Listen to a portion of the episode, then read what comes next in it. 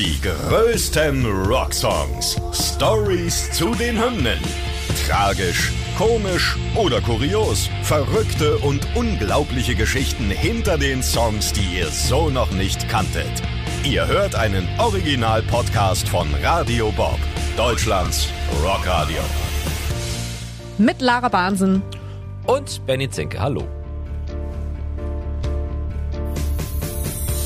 Heute Freak on a Leash von Korn.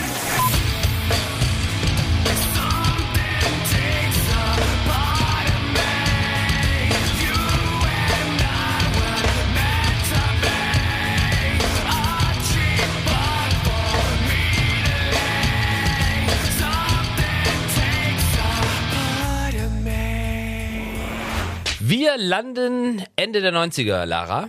Ich habe Abitur gemacht zu dieser Zeit. Ging in die äh, Disco, ja, es war meine Disco-Zeit und ähm, das war natürlich nicht irgendeine so Rums-Bums-Disco, nee, es war eine Metal- oder Rock-Disco und zu dieser Zeit die Nummer, über die wir jetzt reden, Riesenhit, ja. Als es, ich weiß noch, als es den ersten Abend lief, kannte es natürlich keiner, ja, war erstmal so Tanzfläche leer. Dann hat es so zwei, drei Wochen gedauert und dann ging das Ding durch die Decke. Corn Freak on a Leash, prägender Stil, New Metal, aber dazu kommen wir, glaube ich, später noch. Fangen wir erstmal der Reihe an. Ich bin gerade ein bisschen schockiert. So. ja, wie alt ich bin, ich weiß. Immer wieder Thema im Podcast, ich wie weiß, alt ich bin. Ich weiß natürlich, wie alt du bist, aber als du da schon in der Disse getanzt hast, so habe ich irgendwie noch, äh, ja, weiß ich nicht. Ich Dein war ich Schu- da überhaupt schon Feder- im Kindergarten ich gefühlt? Ich weiß es nicht. Ah, Gott. Okay, komm, wir gehen rein in den Song. Auf jeden Fall. Der Song hat viele Hip-Hop-inspirierte Basslines, äh, gemischt mit dem Sound halt von den Gitarren. Das passt halt gut zu dem New Metal, wie du ja eben schon gesagt hast. Äh, wir schauen uns ähm, mal kurz die Band an. Wir sprechen über das Album Follow the Leader, auf dem Freak on Alicia erschienen ist. Und ähm, ja, ihr erfahrt auch, ähm, was das Albumcover mit dem Musikvideo zu Freak on a Leash zu tun hat. Ja, schauen wir rein in die Band. Also Bassist, äh, möge mir verzeihen, wenn ich nicht hundertprozentig ausspreche, Reginald Avisu und Gitarrist Brian Welch, die wollten eine Band gründen, wie zur, wie viele das zur damaligen Zeit wollten. Die haben noch James Chef war dazu überredet, mit einzusteigen. Ach, lustige Begründung, auch weil sie fanden, dass seine langen Haare gut zur Band passen. Ich meine, das ist ja mal ein schönes Guter. Grund. Kannst du Instrument spielen? Nein, aber du hast schöne Haare. Kommt dazu. Ja, an die Drums holten sie sich noch den damals 13-jährigen David Silveria und später natürlich noch Jonathan Davis, der dann der Sänger der Band wurde. Ja, es kursieren einige Gerüchte darum, wie der Bandname Korn dann eigentlich entstanden ist. Sänger Jonathan Davis meinte ziemlich lame, dass ihm der Name halt einfach so eingefallen ist. Er wollte das so in so einer kindlichen Schrift schreiben und dabei sind ihm dann so kleine Fehler unterlaufen. Also zum Beispiel hat er halt das R umgedreht und aus dem englischen Wort Korn, was ja eigentlich mit C geschrieben wird und Mais heißt, hat er dann halt ein K aus dem C gemacht. Also Zufall. Eigentlich, wär, eigentlich wären sie im Plattenregal weiter vorne gewesen unter C, aber gut, jetzt stehen sie seitdem Ja. unter K, hat dem Erfolg keinen Abbruch getan. 1994 haben sie dann einen Plattenvertrag unterschrieben und haben im gleichen Jahr auch ihr erstes Album rausgehauen. Das hieß wie die Band selbst, also Korn. Und ja, man kann sagen, dass sie mit diesem Album und eben dem Musikstil den Begriff New Metal geprägt haben oder vielleicht sogar die Szenen ältesten sind, die dazu beigetragen haben, dass dieser Stil überhaupt populär wurde. Das fanden Korn eigentlich gar nicht so cool, diesen Stempel aufgedrückt zu bekommen. Mittlerweile sind sie aber stolz darauf und Brian Welch hat es auch mal in einem Interview gesagt, ja, ob man jetzt New Metal liebt oder hasst, wir haben den Test bestanden, man zählt uns immer noch dazu, deswegen ist es okay, dass wir diesem Genre zugeordnet werden. Ja, und äh, sie haben in dem Genre ja auch halt ihren großen Hit rausgehauen. 97 haben sie den Song geschrieben und 99 dann als ihre zweite Single veröffentlicht. Freak on a Leash gilt als eine der erfolgreichsten Singles von Korn überhaupt. Ja, und an dem Song wurde im Nachhinein auch noch so ein bisschen gearbeitet. Der war eigentlich nämlich ursprünglich anders. Eigentlich sollte der Song nämlich so ein lautes Gitarrensolo in der Mitte haben. Hatte er auch. Ähm, nachdem Korn aber rausgefunden haben, dass Radiosender eher ja so keine gnatschigen Soli hören wollten, beziehungsweise spielen wollten, haben sie ja mit 4 zu 1 dafür gestimmt, das Solo da rauszunehmen. Jonathan Davis war der Einzige, der dagegen war, aber er wurde überstimmt. Und das passt auch ganz gut zu seiner allgemeinen Haltung zur Musikindustrie. Er hat nämlich mal in einem Interview erzählt, ja, dass er halt gar nicht so ein großer Fan davon ist. Er hat halt gesagt, you can ask anyone in my band, I hate the fucking music industry, I don't give a fuck, I love singing and I love fucking making music and I don't care about shit, I don't care about it.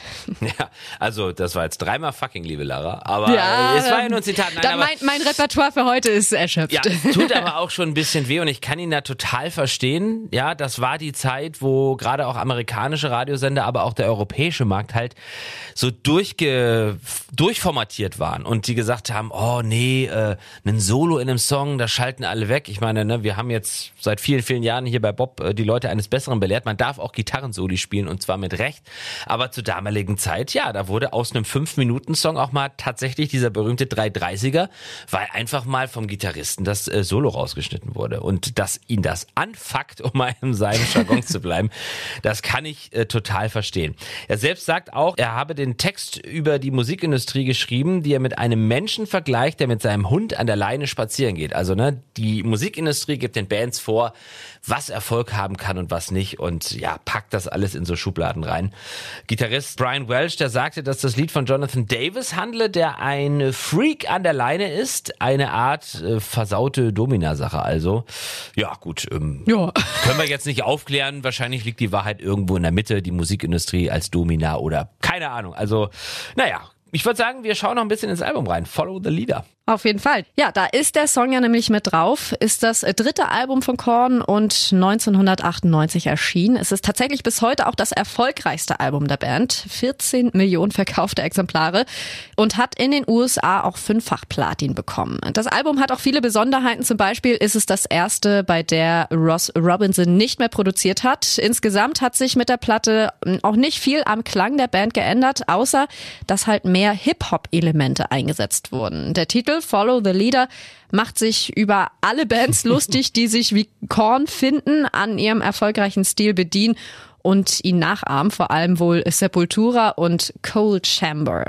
Ja, und äh, beim Blick auf die Songliste fällt auf, dass die ersten zwölf Songs keinen Titel haben und jeweils nur äh, fünf Sekunden lang sind. Das ist äh, eine sehr Besonderheit an der ganzen Geschichte.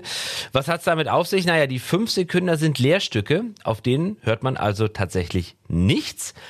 Aber alle aneinandergereiht ergeben eine Schweigeminute. Also zwölf mal fünf ne, sind äh, 60 Sekunden, eine Minute aus Respekt zu einem Fan, der gestorben ist. Das äh, wusste ich so auch nicht. Ich habe das Album zu Hause und habe immer gedacht, hm, was hat das für eine Bedeutung? Aber Jetzt äh, wissen wir mehr, hat also tatsächlich einen tieferen Sinn. Ja, das ist wirklich besonders. Ja, und auch das Cover von Follow the Leader ist besonders. Das kommt nämlich von Greg Capullo und Todd McFarlane, die auch zum Beispiel 10.000 äh, Fists von Disturbed entworfen haben. Es ist ja so comicartig gestaltet und man sieht darauf ein Mädchen, das auf einem Felsvorsprung Himmel oder Hölle spielt.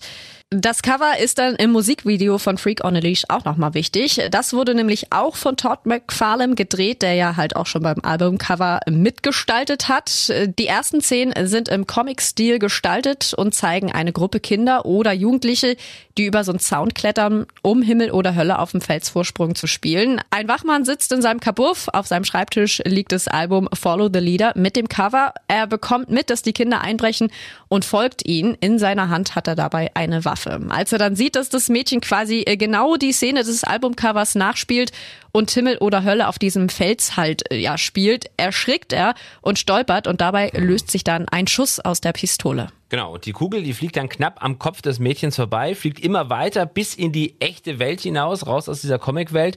Und da wechselt es dann auch vom Comic in die Realität und ähm, die Kugel bohrt sich durch alle Gegenstände, die sich in den Weg stellen, auch durch einen abgedunkelten Raum, in dem Korn stehen und den Song performen. Und zum Schluss äh, fliegt die Kugel dann wieder zurück in die Comicwelt, bleibt direkt vor dem Mädchen stehen, die sie nimmt und dem Wachmann in die Hand drückt. Also schon beeindruckend. Ja, die Band selbst war ziemlich begeistert von der Idee, die Animation mit der realen Welt zu vermischen.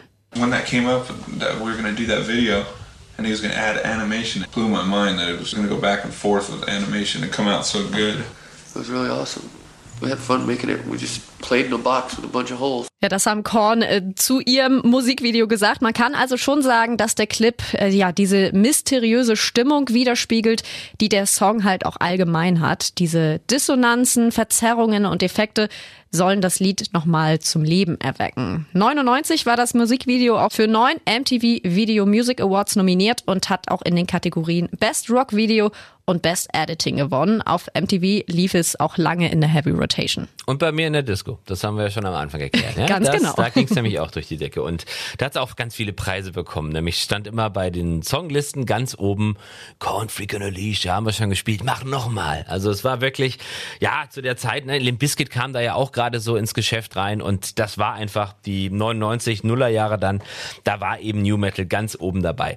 Man äh, hat den Song auch, wenn man wollte, in den Medien mitbekommen. Auch im Jahr 99 war Teil der Puma-Werbung, die während des Super Bowl Pre-Games gezeigt wurde. Außerdem wurde Freak on a Leash in der Simpsons-Folge Stop or My Dog Will Shoot gespielt, während nämlich Familienhund Knecht Ruprecht in einem Maisfeld nach Homer Simpson sucht. Da haben wir es wieder mit Korn, ja, mit K statt C. Und 2008 wurde der Song auch nochmal im Videospiel Guitar Hero World Tour gefeatured. Ja, also Freak on a Leash ist bis heute ein absoluter Klassiker, natürlich auch auf den Korn-Konzerten und bei dir in der alten These. Ja, die gibt's nicht mehr. Jetzt bohr nicht so Ja, tief in den okay. Wunden. Auf einer Tour der Band war auch Corey Taylor mal am Start, der den Song äh, zusammen mit Korn performt hat. Und bei einem Unplugged-Konzert von MTV im Jahr 2006 haben sie Freak on a Leash auch zusammen mit Amy Lee von Evanescence performt.